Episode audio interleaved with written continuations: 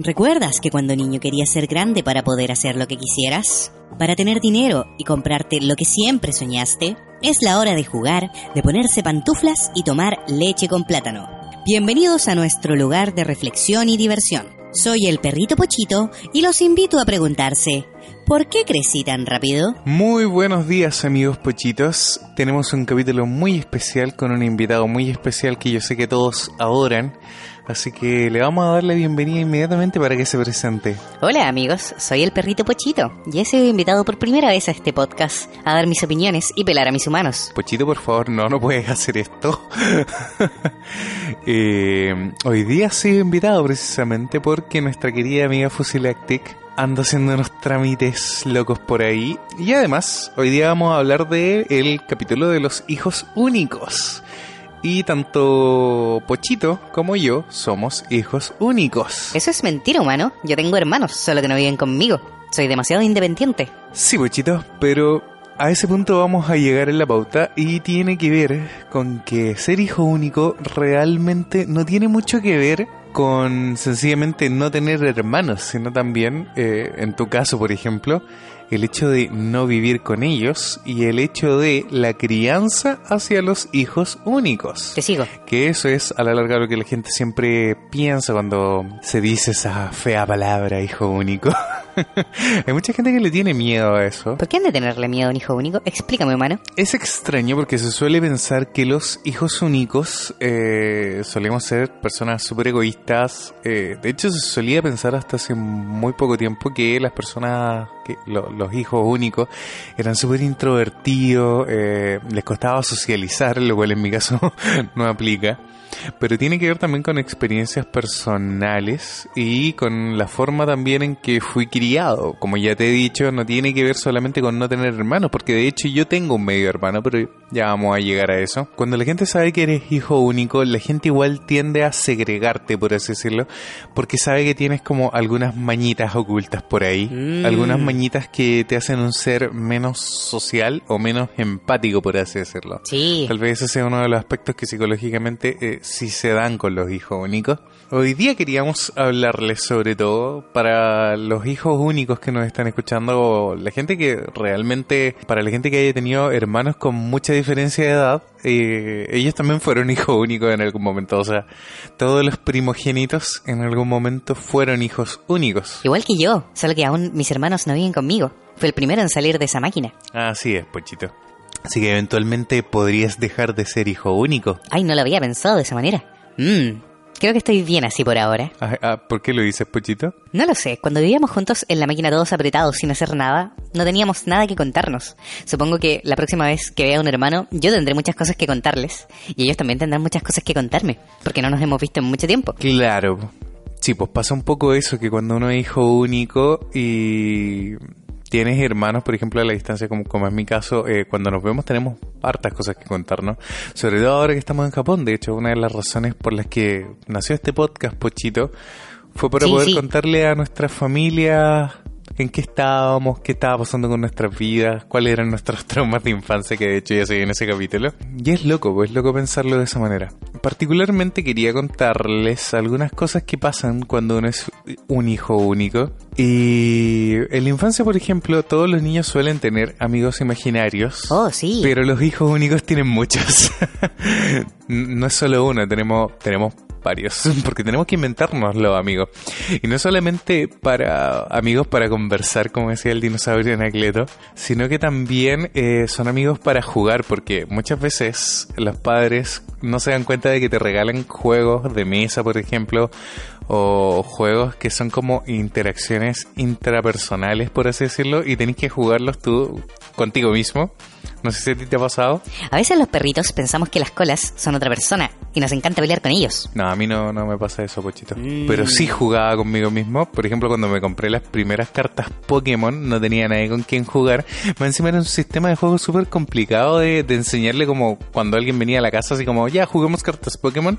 Es demasiado ex- eh, complejo de explicar eh, así como en, en- en el corto plazo para que alguien pueda jugar contigo. Mm. Entonces a la larga terminaba ahí jugando contigo mismo. Me acuerdo que yo armaba mis propios mazos y me cambiaba de posición y competía contra mí mismo. Eres tan triste, humano. Lo sé, Pochito, pero era la mejor solución en ese momento.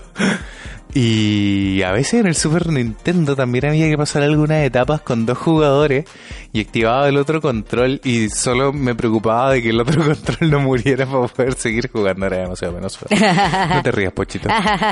Humano tarado. Pochito, por Dios, este es el podcast para niños. No vaya a decir cosas inoportunas, por Dios. Ok, ok, ok. Me portaré bien. Lo siento, lo siento. Los primeros años de vida, como uno no está en el colegio, no te relacionas muy bien con los niños, pero sí comienzas a relacionarte mucho con los adultos, como que empezáis a tutearlos un poco y los adultos también te tratan como un humano en desarrollo y eso creo que igual es súper importante. Al menos a mí me pasó y siento que fue muy importante para el tema de mi desarrollo personal como social, por así decirlo, como para mitificar ese esa barrera que la gente piensa que los hijos únicos son poco sociables. Eso va a cambiar en la medida que también los adultos les den la oportunidad de, desarrollarse y rompan esas barreras. Hay muchos estudios psicológicos, de hecho, antes de hacer este podcast tuvimos que investigar un poquito con Pochito y nos dimos cuenta que eh, tiene que ver solamente con la crianza. Hay muchas actitudes que se le atañen al hijo único, como el egoísmo, el hecho de ser un cabro chico malcriado, que tienen más que ver con como digo, nuevamente temas de crianza que con el hecho solamente de pasar mucho tiempo solo. De hecho, el hecho de pasar mucho tiempo solo eh, produce ciertos fenómenos que pueden ser incluso positivos. En mi caso me acuerdo que llegado su momento le pedí a mi mamá que me enseñara a cocinar porque como pasaba solo no tenía nadie que me ayudara con el tema del almuerzo. Pues entonces tuve que aprender para poder sobrevivir, por así decirlo. Bueno, la comida de perro viene en bolsitas, así que no hay mucho problema. Es cosa que me dejen unas chauchas y yo no los molesto. Lo sé, Bochito.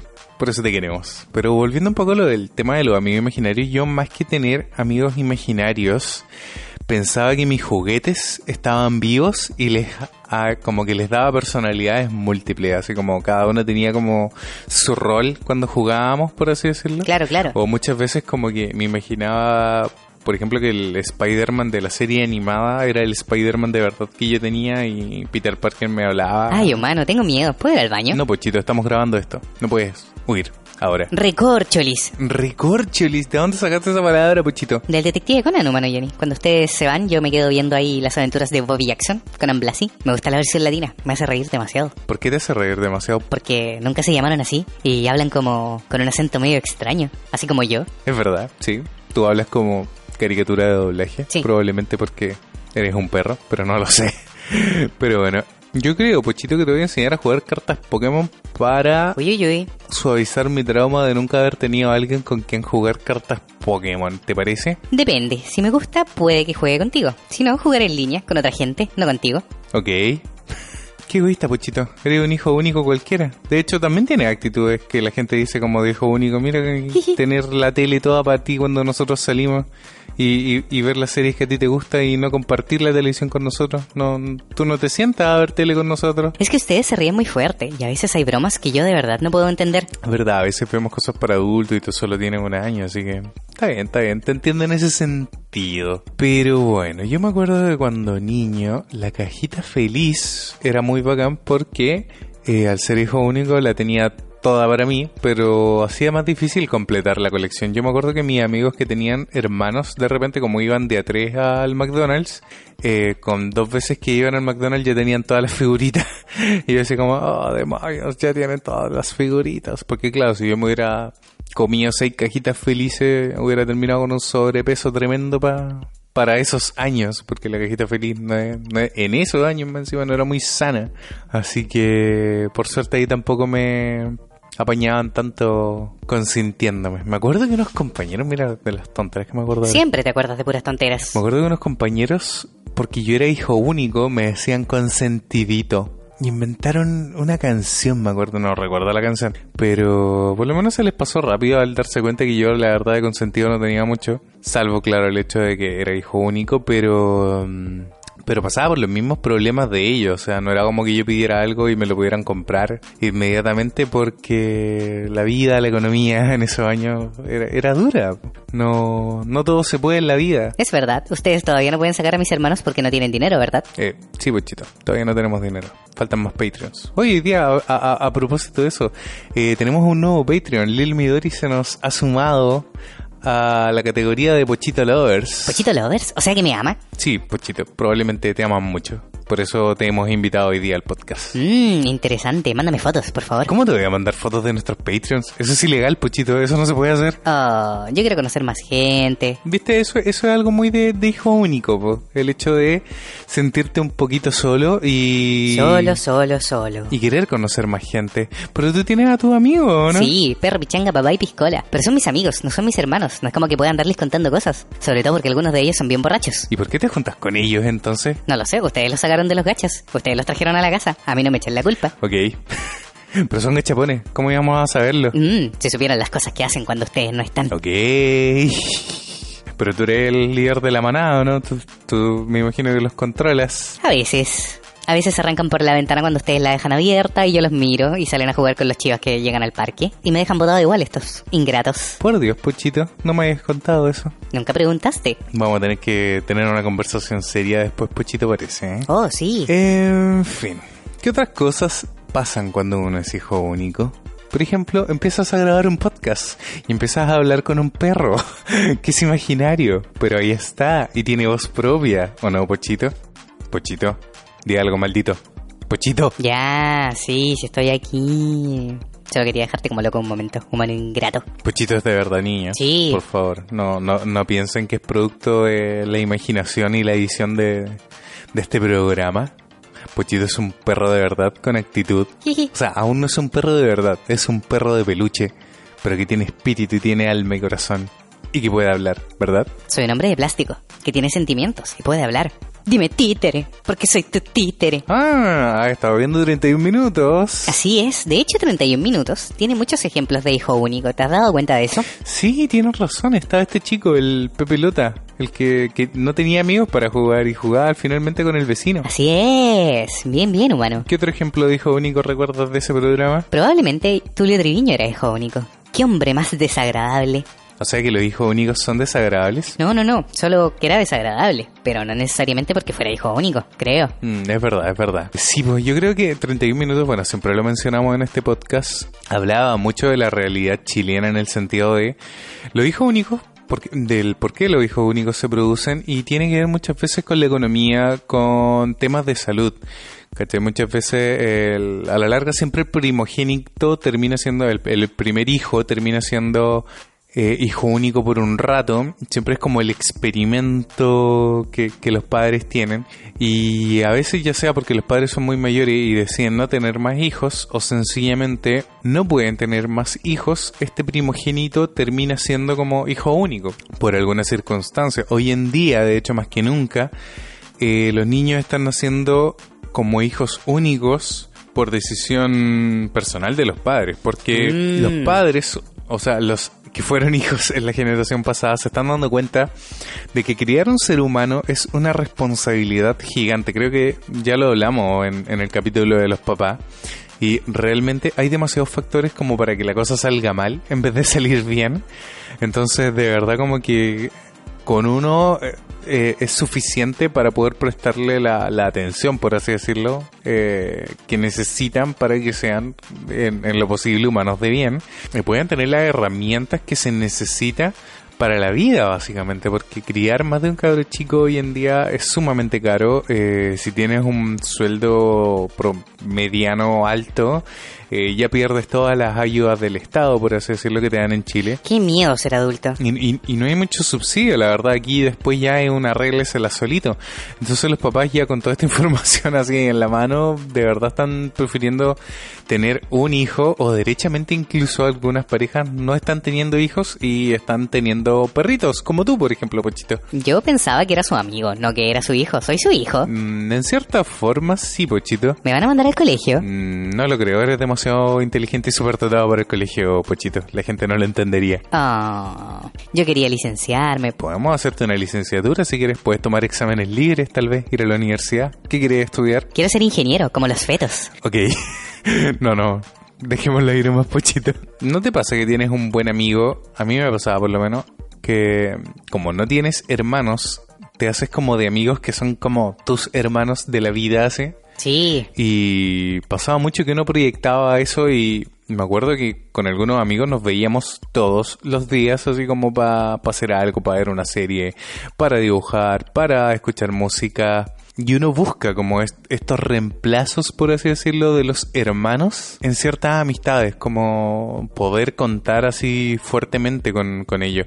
De hecho, se, se, suele decir que los hijos únicos son los mejores amigos que se puede tener cuando realmente hay una amistad así como muy profunda. Y creo que también lo hablamos en algún capítulo de la amistad. Yo soy tu amigo fiel. Yo al menos cuando tengo amigos así como muy uña, uña y mugre, eh, así como que lo doy todo por mis amigos y puedo ir al infinito y más allá por ellos y apoyarlos en todo.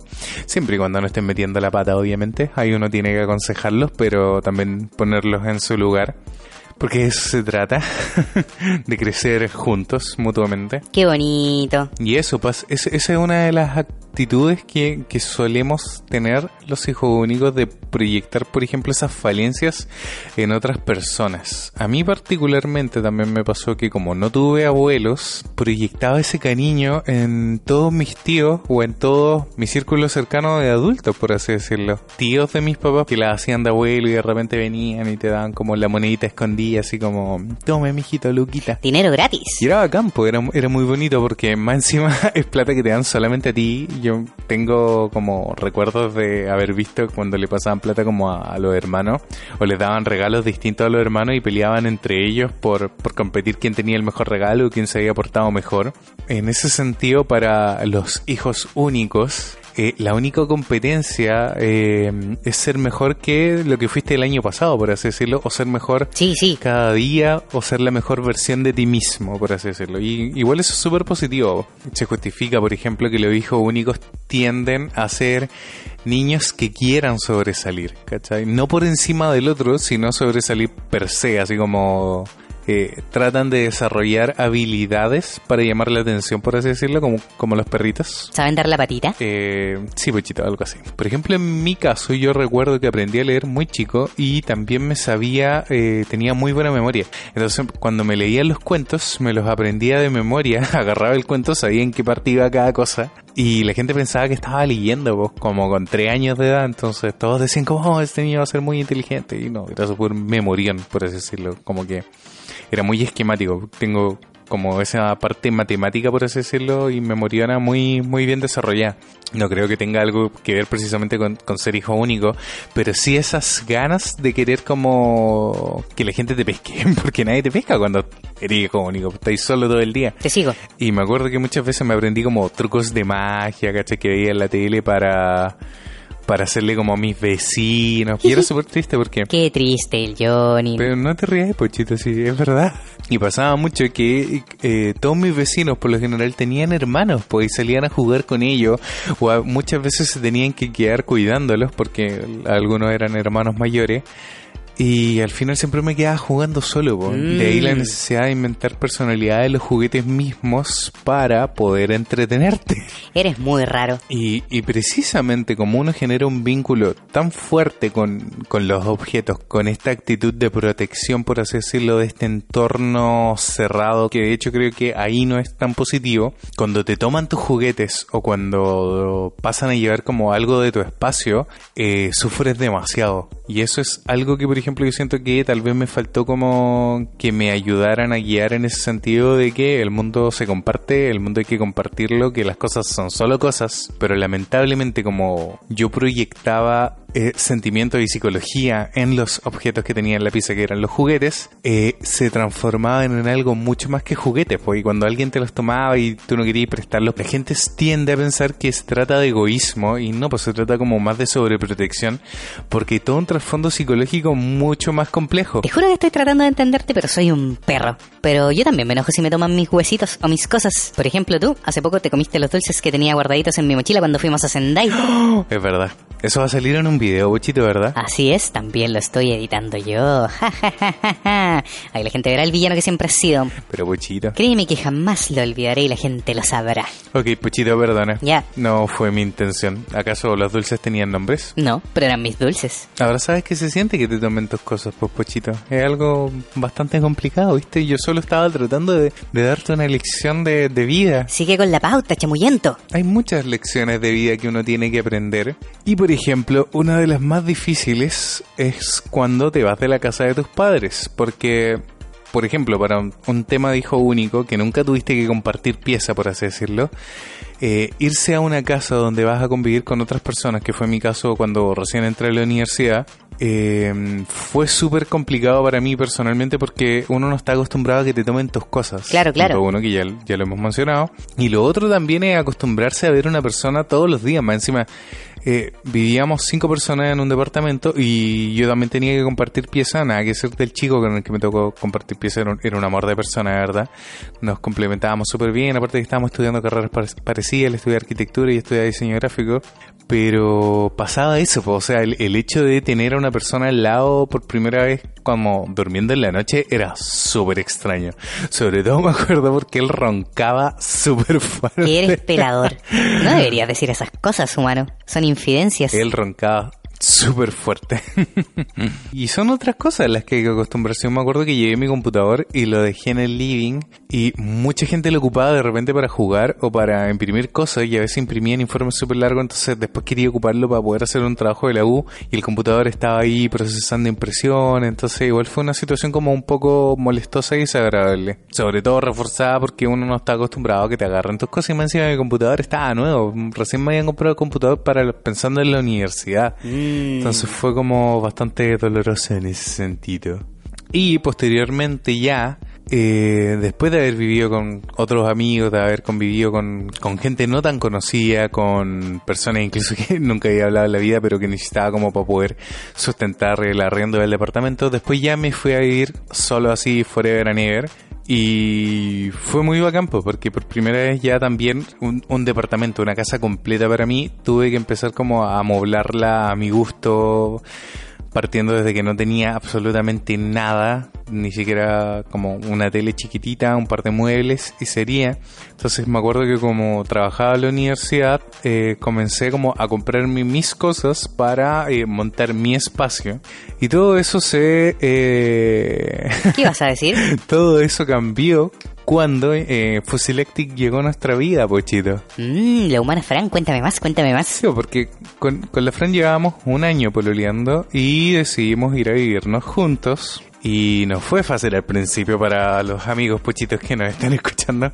Nunca es fácil al principio, sobre todo que ella también, eh, a pesar de que tiene hermanos, eh, como se había ido de la casa hace un buen tiempo, eh, también estaba acostumbrada como a tener su espacio, su pieza, sus cosas, a que no le tomaran también sus cosas. Entonces éramos como una especie de dos hijos únicos con sus espacios, sus entornos, y teníamos como que, por amor, empezar a adaptarnos a esta vida de compartir cosas. Y en un principio, sobre todo, me acuerdo que hubo muchas cosas de las que chocábamos. Por ejemplo, una de esas fue el closet, porque la Fran, eh, obviamente, como toda mujer, tiene más ropa de la que tiene un hombre.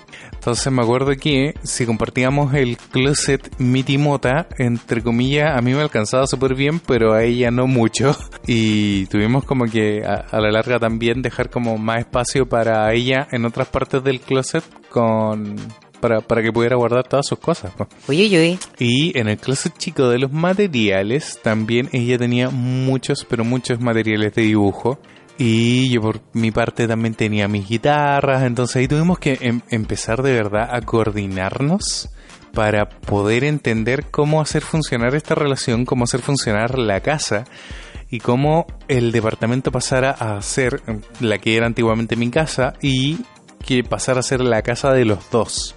Ni que tampoco fuera la casa de Fusilectic solamente, sino que fuera un departamento que pudiera, por así decirlo, hablar de nosotros. Que creo que es algo que también hemos comentado en muchos podcasts, que para nosotros era igual importante sentir que estábamos como en nuestro entorno, en nuestro espacio, Mm. y, y que la casa hablaba de nosotros, que nosotros entrábamos y cada rinconcito, por así decirlo, era una parte de nuestros corazones o una parte de, de una proyección psicológica, emocional, ya que ahí tenemos todas las figuritas, todas las series, todas las cosas que nos llaman felicidad, como dice Mari Kondo.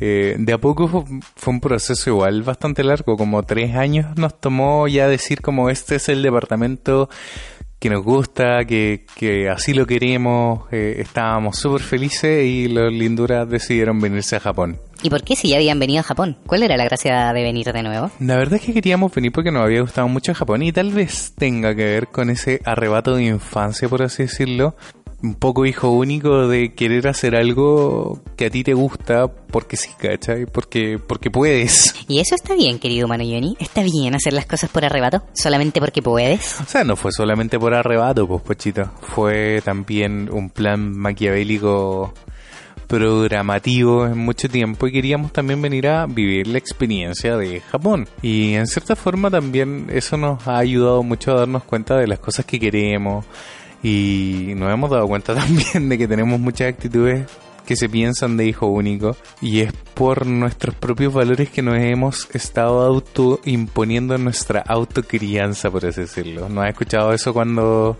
la gente dice así como, ah, es mi dinero y yo sé en qué lo gasto? Bueno, Oh, sí. eso es una actitud muy de hijo único. Millennials. Y muchas veces se la hemos escuchado a gente que no necesariamente es hijo único, sino que tiene muchos más hermanos.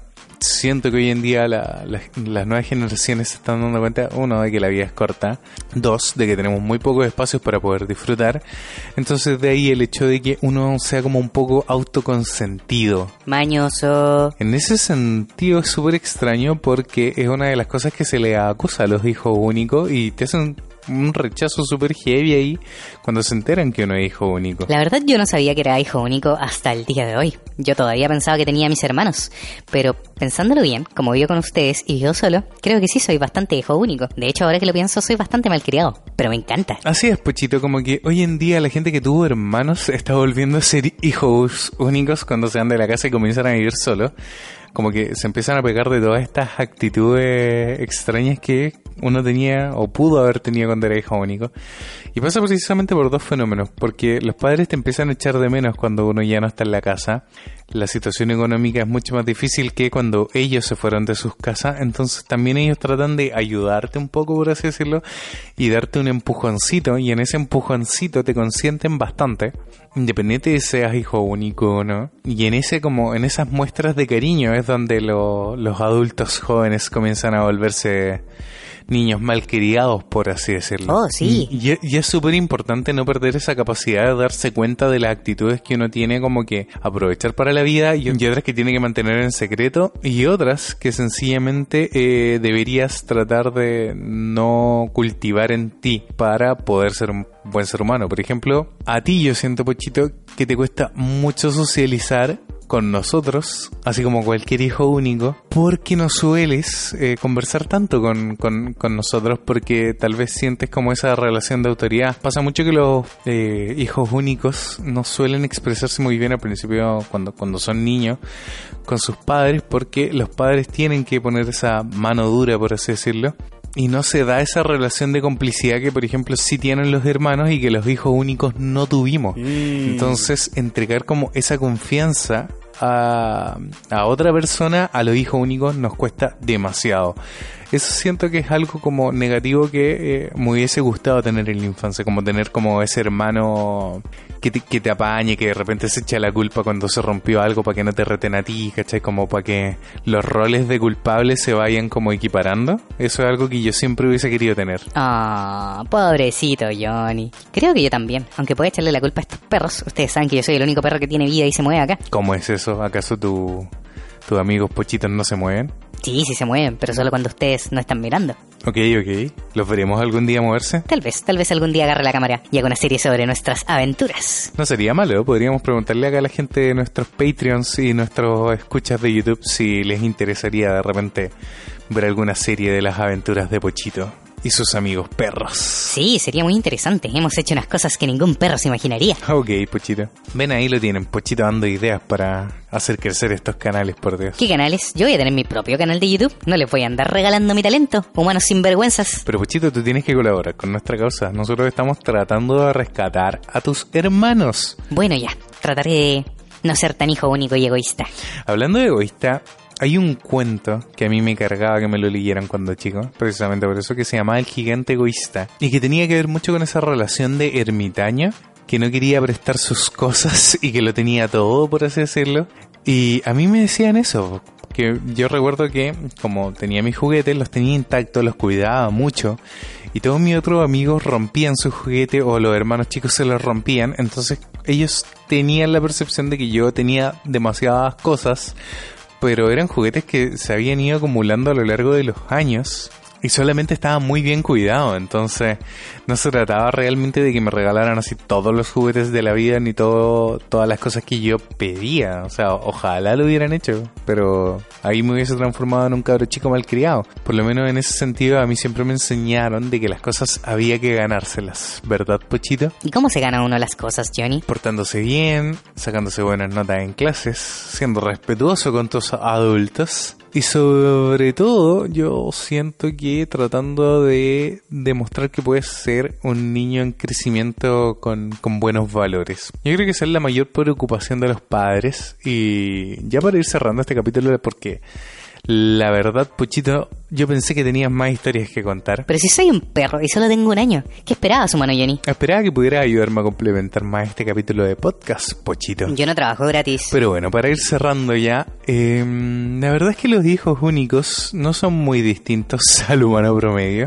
Solo claramente tienen de hecho más falencias que cosas en pro en el sentido de cómo se desarrolla su crianza. O sea, el hecho de no tener hermanos o no haberse criado con hermanos o sencillamente eh, haber tenido como hermanos con una diferencia muy amplia, que también aplica para que sean hijos únicos. Por ejemplo, si no tuviste un hermano hasta los 14 años, básicamente fuiste hijo único porque hasta los 10, 14 años es como la etapa donde desarrollas todos tus valores y toda tu manera de crianza se dio, por así decirlo. Entonces, cuando tienes hijos con una diferencia de edad tan grande, lo más probable es que el primero eh, se va a criar completamente distinto del segundo. Sobre todo también que el primero siempre es como el echando a perder se aprende y el segundo es ya un ensayo como mucho más fácil y restado de paranoia por parte de los padres. Entonces muchas veces se piensa que el hijo del medio fue como más dejado de lado porque los papás ya vieron qué cosas funcionan, qué otras cosas no funcionan y saben cómo dar más espacios, por así decirlo. Qué suerte que soy perro. Entonces siempre el hijo, primer, el primer niño nacido,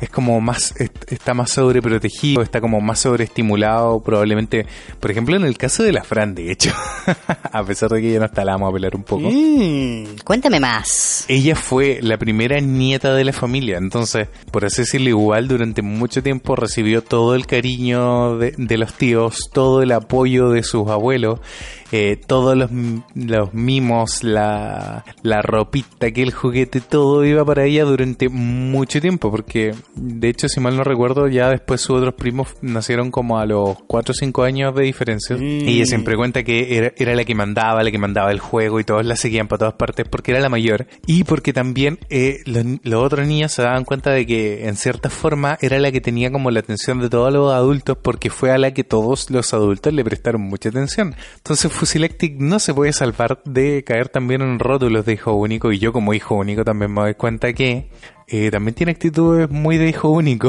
Mira tú, ¿quién lo hubiera pensado? Así que ahí no se puede salvar tampoco. Así que eso, chicos, no, no tengan miedo de preguntarle a alguien cuando alguien dice así como, ¿y tienes hermanos? y responden no, como que no se asusten, no es como... A veces la gente pone la misma cara como cuando te preguntan así como, ¿y tus papás? Y dices como, mi papá está muerto y te ponen esa misma cara como cuando dices que no tienes hermanos o de que no te criaste con ellos. Y en cierta forma sí, puede ser muy terrible porque los hermanos son una parte fundamental de la, de la formación y de la vida humana y no haberlos tenido genera una serie de problemas o genera una serie de conflictos de los niños, pero no por eso van a ser adultos menos funcionales ni niños eh, distintos a los demás. Oh, sí. Ahí es súper importante entender que la crianza es lo que hace que un niño sea de una forma u otra y el énfasis o la atención que se le pone al niño para poder guiarlo en este camino que es la vida. Y precisamente chicos, ya para ir cerrando este capítulo, los invito a escuchar el capítulo de la próxima semana donde vamos a hablar de los hermanos y Fusilactic probablemente sea la señorita que lidere este podcast porque ella es la de los hermanos. Particularmente yo tengo un medio hermano y también pues voy a hablarles de la experiencia de cómo se desarrolla nuestra dinámica también. Que es bastante particular. Pues. Bueno, y la Francisca de hecho también tiene de todo. Pues tiene tres hermanos y tiene dos medios hermanos. Entonces hay toda una dinámica muy entretenida de explotar. Así que eso chicos, los esperamos la próxima semana para mm, el capítulo de los hermanos. Los dejo para que Puchito también se pueda despedir esta vez. Así es, queridos humanos. Muchas gracias por habernos escuchado, aunque escucharon más al Johnny que a mí. Los dejamos invitados para el capítulo de la próxima semana. No olviden suscribirse, activar la campanita de notificaciones y echarle una revisadita a nuestro Patreon, donde también tenemos algunos posts públicos donde no necesariamente tienen que hacerse Patreons. Y también recuerden que tenemos un Instagram de por qué crecí tan rápido, en el que podrán encontrar frases motivadoras de infancia y frases muy desmotivadoras de adulto joven. No se lo pueden perder porque es muy hilarante. Síganos escuchando y nos vemos la próxima semana. Recuerden amigos, no olviden dejar su comentario y compartir este podcast. No abandonen al niño que llevan dentro, al niño que algún día fueron. Y nos vemos el próximo lunes.